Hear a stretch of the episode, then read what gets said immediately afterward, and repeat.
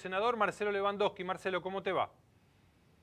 ¿Cómo le va? ¿Qué tal? Un gusto estar con ustedes y, bueno, hablar de, todos estos temas, de la campaña, de lo que está pasando y de lo que quieran preguntar. Lo que te consultaba justamente, ¿cómo piensan remontar esta cuesta que el eh, Frente de Todos en Santa Fe no le ha ido bien en volumen general contra lo que es eh, Cambiemos, digamos, eh, Juntos por el Cambio? Ha hecho una muy buena elección. ¿Cómo se revierte esto?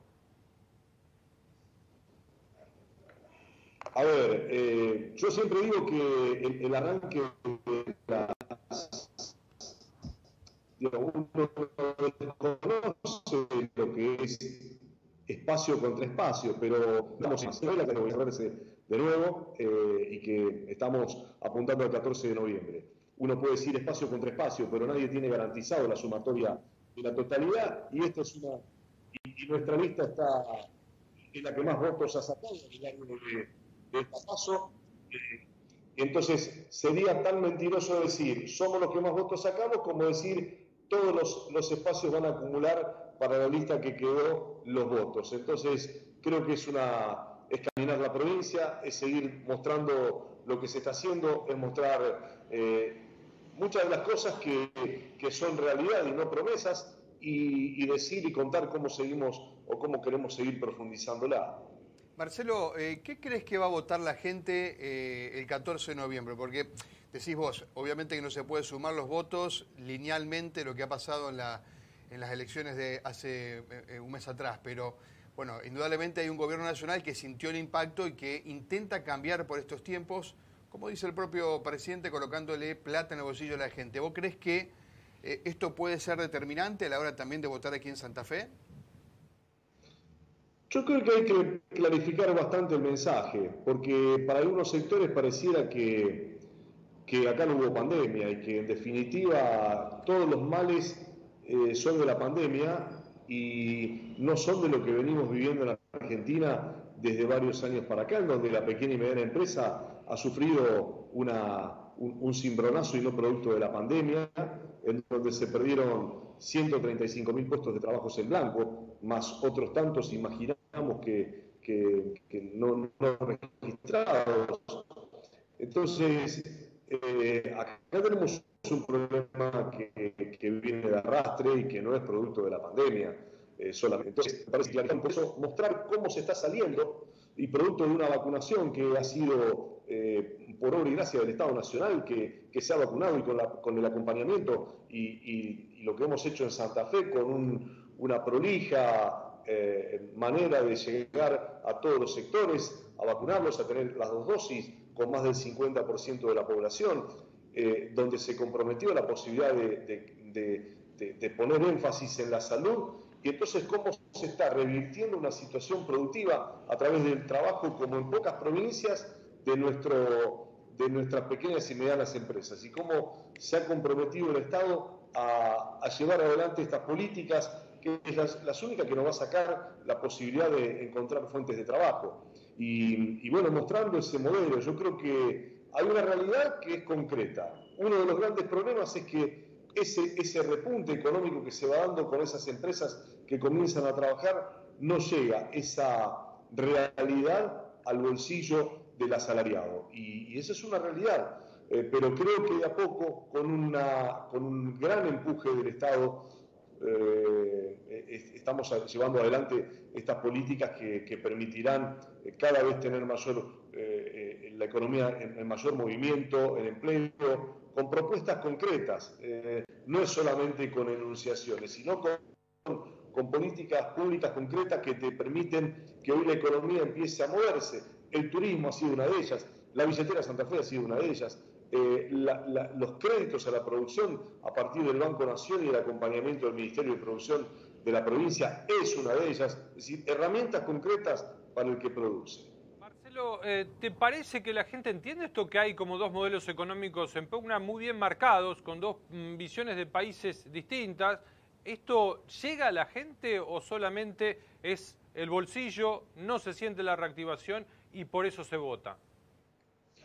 No, eh, lo, que hay que transmitir es que todavía estamos en el infierno, este, no, no hemos salido.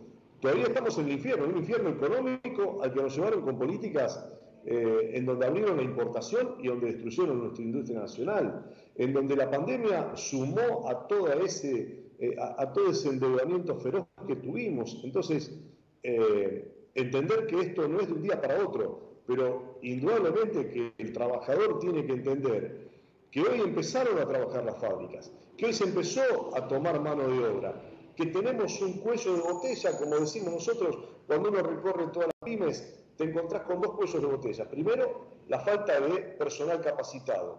Y se está trabajando con el empleo joven para que el Estado auxilie a los empresarios a pagar buena parte de los primeros salarios para que después, una vez capacitado, esa persona pueda seguir trabajando en la planta. Eh, y, por otro lado, bueno, el tema de recomponer esa escala salarial que es la que va a sentir eh, aquel que está trabajando en el bolsillo, con una inflación que nos está lastimando y a la que hay que, indudablemente llegar. Pero hay que ser muy claros en esto. No, no hay magia, acá no hay magia. Acá hay dos procesos que vienen dándose en la Argentina históricamente.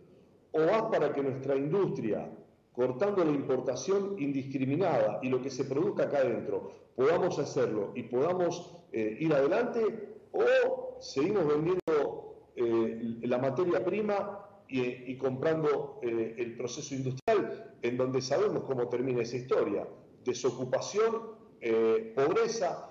Entonces, me parece que esos dos modelos están muy claros y el trabajador sabe perfectamente porque lo vivió hace muy poquito tiempo. Si no comprendemos esa, esa matriz, eh, estamos realmente eh, complicados. Insisto, no estamos en el mejor de los escenarios, estamos todavía en el infierno, pero no tengo dudas que ese es el único camino a salir, dando empleo. Eh, esto es un ejemplo, porque muchas veces vos le decís esto a la gente, esto es un ejemplo muy concreto, muy concreto. Una fábrica de electrodomésticos en la zona eh, del Gran Rosario. La fui a visitar comienzo del 2020. Tenía la mitad de sus máquinas tapadas con, lonas, sin producir. Hoy tienen el doble de los empleados y las máquinas produciendo a full. Esas son, estos son los dos modelos que, se votan el 14 de noviembre.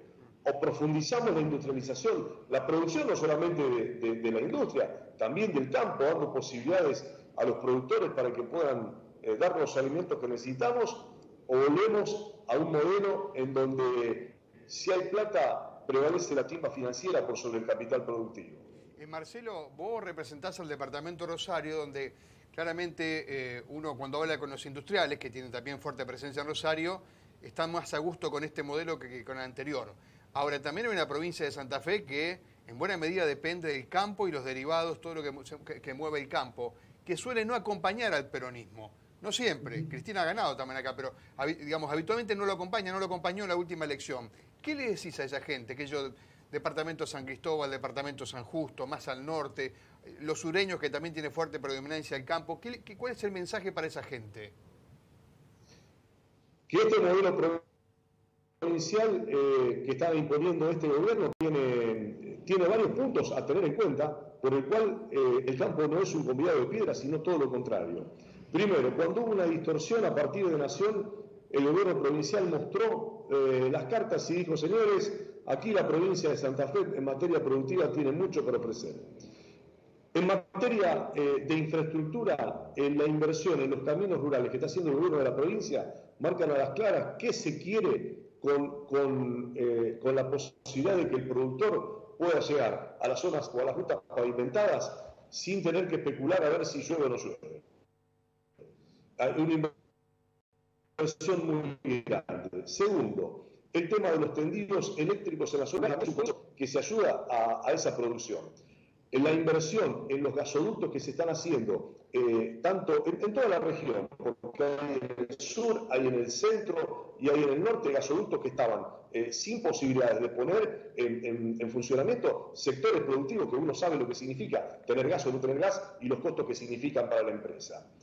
Otro de los elementos, todos hablando de infraestructura, la inversión que está haciendo Nación en el ferrocarril Belgrano, eh, trenes de carga para llegar a todos los sectores, lo que abaratará eh, la cuestión del, del, flete, que es algo fundamental. Otra obra de infraestructura fundamental, los bajos submeridionales, inversiones concretas para que esos campos del norte puedan tener mayores zonas productivas.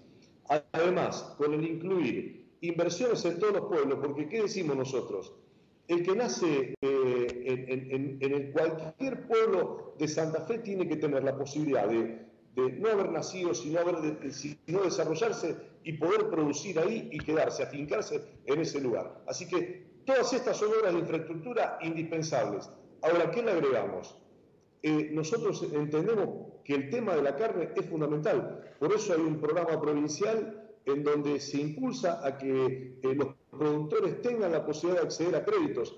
Em, y, no solamente para ganado vacuno, sino para el porcino, para el aviar, para el caprino la zona norte, uno puede recorrer y, tenemos la posibilidad de verlo desde el aire, la cantidad y las, extensiones de campo, como vos decís, en la zona norte, en donde tenemos que fortalecer esos campos inmensos que hay para que la ganadería sea una producción que ensanche la base de, lo que producimos y eso automáticamente va a abaratar los costos. Y en otra de las cuestiones que también estamos trabajando mucho es en todos los periurbanos. Nosotros necesitamos eh, eh, ampliar la base de lo que se siembra en, nuestros campos y tenemos esa, esa lucha que hay que encontrar una solución.